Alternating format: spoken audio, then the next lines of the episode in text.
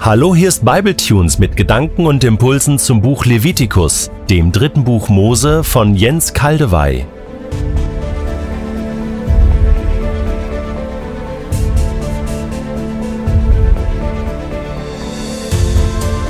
Ich lese in der Übersetzung Hoffnung für alle Levitikus 20 die Verse 1 bis 10.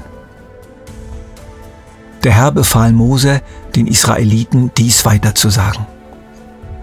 Wer von euch oder von den Fremden, die bei euch leben, eines seiner Kinder dem Götzen Moloch opfert, muss sterben. Das Volk in eurem Land soll ihn steinigen. Ich selbst werde mich gegen ihn wenden und ihn nicht am Leben lassen.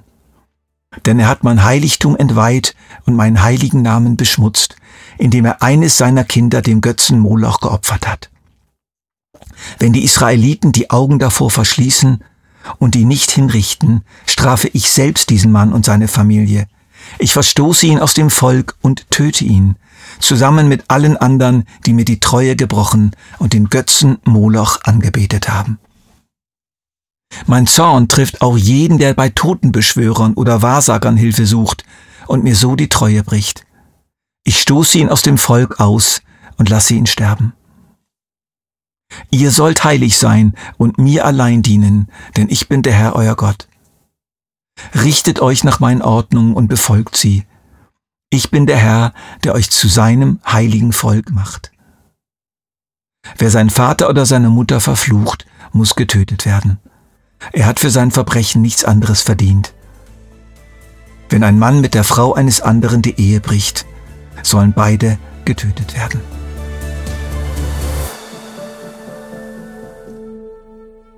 Ich behandle von Kapitel 20 nur diese ersten zehn Verse, das ist genug. Sie vertreten den ganzen Abschnitt. Spürt ihr die Härte in diesen Worten? Hoffentlich, und doch, da zuckt man wieder zusammen. Da erschrickt man. Wieder ein Abschnitt, den man am liebsten möglichst schnell hinter sich bringen möchte. Da steht man wieder vor einer Art Weichenstellung in seinem eigenen Herzen. Die eine Richtung Widerstand, Abwehr, Misstrauen gegen einen solchen Gott mit solch harten Drohungen. Ein Gott, der die Todesstrafe verlangt und wenn sie nicht von den politischen Institutionen verhängt wird, würde er sie selber in die Hand nehmen. Man stelle sich das mal vor. Also weg mit diesem Gott des Alten Testaments. Der ist ja wirklich nicht mehr erträglich. Ich stelle für mich allerdings die Weiche in meinem Herzen so, dass die Gleise zu einem Bahnhof führen, an dem mit großer Schrift geschrieben steht, Willkommen in der Liebe Gottes. Ich schaue hindurch durch diese Drohungen und Strafbefehle und sehe den Gott, der in Christus Mensch geworden ist, der seinen eigenen Sohn uns hingegeben hat, der unsere Schuld auf sich genommen hat, der die Liebe ist, der unendlich gut und unendlich weise und der allein den vollen Durchblick hat, was wirklich gut und was wirklich schlimm ist. Ja, schlimm Gott zeigt uns hier nochmals, was wirklich schlimm ist in seinen Augen. So richtig schlimm. Das heißt, absolut zerstörerisch, mit fürchterlichen langfristigen Folgen, lebensverneinend, lebenszerstörend, Generationen zerstörend, sozial vergiftend, Liebe tötend, den Menschen kaputt machend. Der ausgezeichnete Kommentator Gordon Wenham schreibt zu Kapitel 20, der Unterschied zwischen den Gesetzen in diesem Kapitel und den vorhergehenden liegt in ihrer Form. Die Gesetze in den Kapiteln 18 bis 19 sind apodiktisch, das heißt sie verbieten oder befehlen bestimmte Verhaltensweisen, geben aber nur selten an, welche Folgen die Missachtung dieser Regeln hätte. Im Gegensatz dazu sind die Gesetze in diesem Kapitel kasuistisch, das heißt sie sagen, was zu tun ist, wenn eine der apodiktischen Regeln gebrochen wird. Sie legen fest, was einem Gesetzesbrecher in einem solchen Fall widerfährt.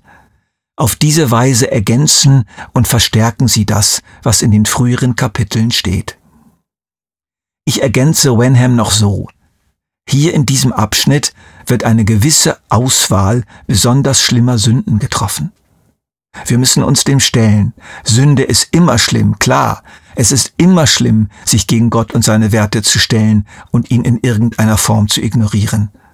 Aber es gibt eben doch auch die besonders schlimmen Sünden, mit besonderem verstärkten Zerstörungspotenzial. Hier mal ein Vergleich. Die Weltgemeinschaft hat sich doch dazu durchgerungen, eine Übereinstimmung in der Verurteilung und Ächtung gewisser Waffensysteme zu finden. Atomwaffen, biologische Waffen, chemische Waffen. Weil sie noch viel grauenhaftere Wirkung haben als andere. Ähnlich auch hier. Die eigenen Kinder irgendeinem Gott zu opfern, sie bewusst zu töten als religiöser Akt, um die Gunst der Götter zu gewinnen, ist entsetzlich schlimm. Es ist fürchterlich in den Augen Gottes. Es ist nicht nur furchtbar für das Kind selbst, sondern das ganze Familiensystem, das wunderbare Familiengewebe wird zerrissen und die ganze Familie, Eltern und Geschwister und Verwandte, ihr Gewissen, ihr Empfinden für Gut und Böse wird getötet oder zutiefst verletzt und das Böse, das Böse bekommt Zugang zu dieser Familie. Aber Hör mal, Jens, das hat doch jetzt mit uns Bibletunes-Hörern wirklich gar nichts zu tun. Vielleicht doch? Denn diese Sünde ist so schlimm, dass wir jeden kleinen Schritt in Richtung dieses grauenhaften Opfers vermeiden sollten. Denken wir an die Auffassung von Jesus. Wer sich schon in seinen Gedanken mit der Frau eines anderen ehebrecherisch befasst, hat schon die Ehe gebrochen in seinem Herzen. Der ist schon unterwegs zum vollendeten Ehebruch. Die Kinder dem Moloch opfern fängt dort an, wo man die eigenen Ziele und Vorstellungen den Kindern aufdrückt. Sie nicht sich selbst sein lässt, ihr Eigenleben, ihre eigenen Wünsche, ihre eigene Persönlichkeit missachtet und sie hineinzwängt in bestimmte Rollen. So und so musst du sein. Die Idealvorstellung der Eltern, wie ihre Kinder sein sollen und was sie gefälligst werden sollen, wird zum Moloch, dem man das Kind opfert. Äußerlich mag das guten Eindruck machen, ja vielleicht sind die Kinder auch erfolgreich, aber sie haben sich selbst dabei verloren, sie sind verloren gegangen auf dem Weg. Kontakt aufzunehmen mit Totenbeschwörern und Wahrsagern und Zauberern ist nicht harmlos, sondern wirklich schlimm denn es öffnet realen bösen Mächten Tor und Tür. Früher gab es den heute ein wenig in der Versenkung verschwundenen Begriff okkulte Belastung. Eine dunkle Last auf dem Leben durch eigene Kontakte oder Kontakte der Eltern oder Großeltern mit finsteren Mächten. Aber auch hier müssen wir uns fragen, wo fängt das eigentlich an? Es fängt dort an, wo wir uns zu stark auf andere Menschen verlassen, von ihnen das Heil erwarten, das Glück, die Heilung, die Hilfe, weil wir Gott nicht oder nicht mehr so recht trauen. Wer seinen Vater oder seine Mutter verflucht, muss getötet werden. Dieses Gebot der Todesstrafe gilt zwar nicht mehr, zeigt aber deutlich die Todeswürdigkeit dieses Verhaltens. Es ist schlimm, es geht gegen das Leben, so verständlich es in manchen Fällen auch sein mag bei grausamen und lieblosen Eltern.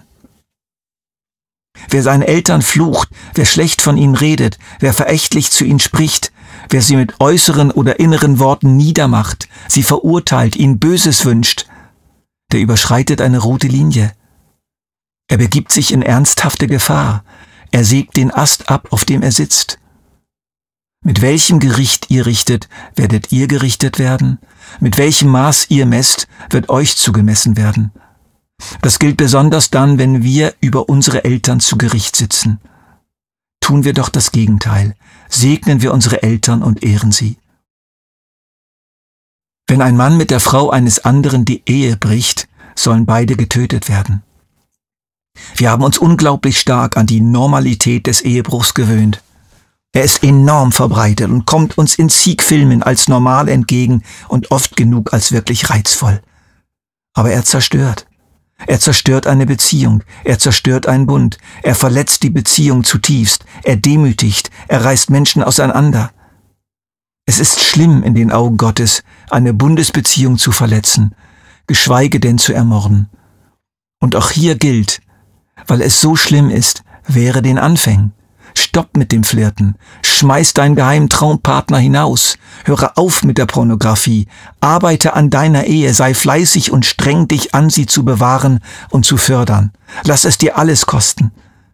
Denn sie ist heilig in den Augen Gottes und gedacht als dauerhafte Grundbeziehung der ganzen Gesellschaft. Jede Sünde ist schlimm, ganz klar. Aber manche Sünden sind besonders zerstörerisch. Und hier werden einige davon genannt. Nimm es dir zu Herzen.